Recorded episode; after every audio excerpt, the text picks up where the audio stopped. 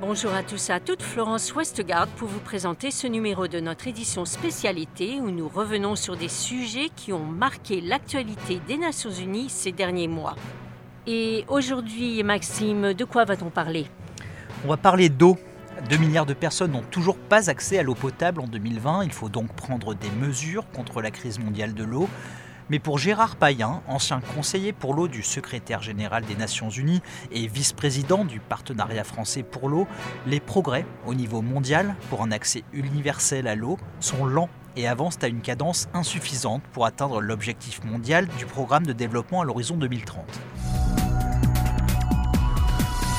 Alors vous savez que l'agenda 2030 regroupe 17 objectifs de développement durable, 17 ODD, l'un des 17, le numéro 6, est dédié à l'eau et à l'assainissement. Mais la réalité de la vie fait que l'eau intervient un peu partout. Et en pratique, tous les 17 ODD sont concernés par l'eau. Euh, en France, euh, un tiers de l'eau potable est fabriquée à partir d'eau souterraine.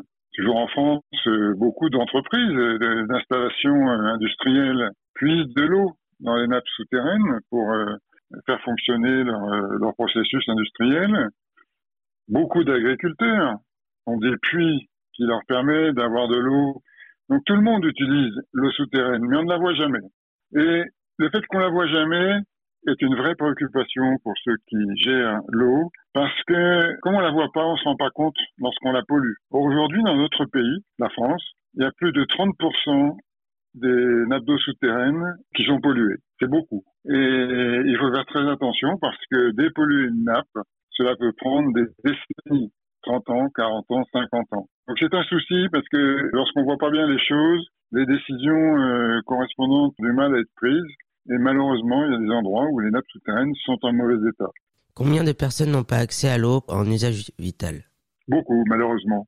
Ça fait 12 ans. La communauté mondiale a décidé que l'accès à l'eau potable était un droit de l'homme. En faisant cela, on a précisé ce que voulait dire avoir un accès satisfaisant à l'eau potable.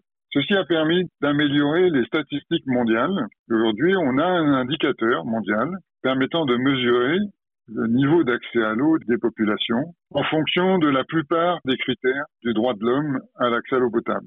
Et malheureusement, les nouvelles statistiques montrent que le besoin est trois fois supérieur à ce qu'on pensait jusque-là. Il y a aujourd'hui 2 milliards de personnes, c'est énorme, 2 milliards de personnes, au total nous sommes un peu moins de 8 milliards, qui n'ont pas un accès satisfaisant à l'eau potable. Essentiellement qui n'ont pas d'eau potable, c'est-à-dire que l'eau qu'ils utilisent tous les jours est de l'eau contaminée.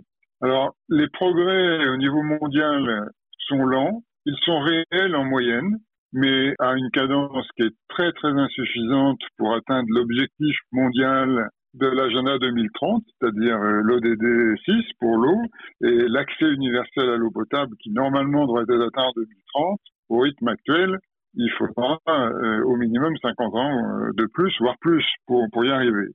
L'eau se fait-elle de plus en plus rare dans le monde? L'impression de manquer d'eau correspond à une réalité, pas partout, mais dans beaucoup d'endroits du monde, soit parce que les hommes utilisent plus d'eau, soit parce que le changement climatique fait qu'il y a moins d'eau qui est disponible, soit à cause des deux. Voilà. Il ne faut pas penser que l'eau est moins rare qu'avant. Il y en a toujours autant, mais il est plus compliqué de la gérer pour satisfaire tous les besoins.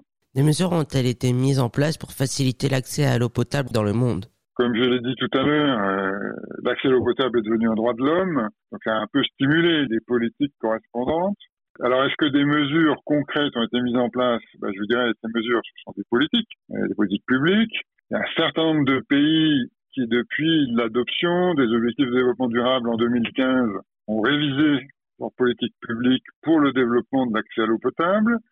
Et effectivement, il y a un grand nombre de pays dans lesquels on mesure année après année des nombres de personnes bénéficiant de l'eau potable qui sont en croissance, hein, aussi bien à la campagne qu'en ville. Donc, euh, les politiques de développement d'accès à l'eau potable existent. Est-ce qu'elles sont suffisantes?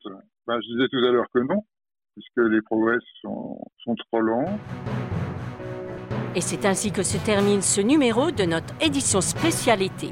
Vous pouvez retrouver tous nos articles et programmes sur notre site internet et nos réseaux sociaux Facebook, Twitter et SoundCloud. Merci de votre fidélité et à bientôt.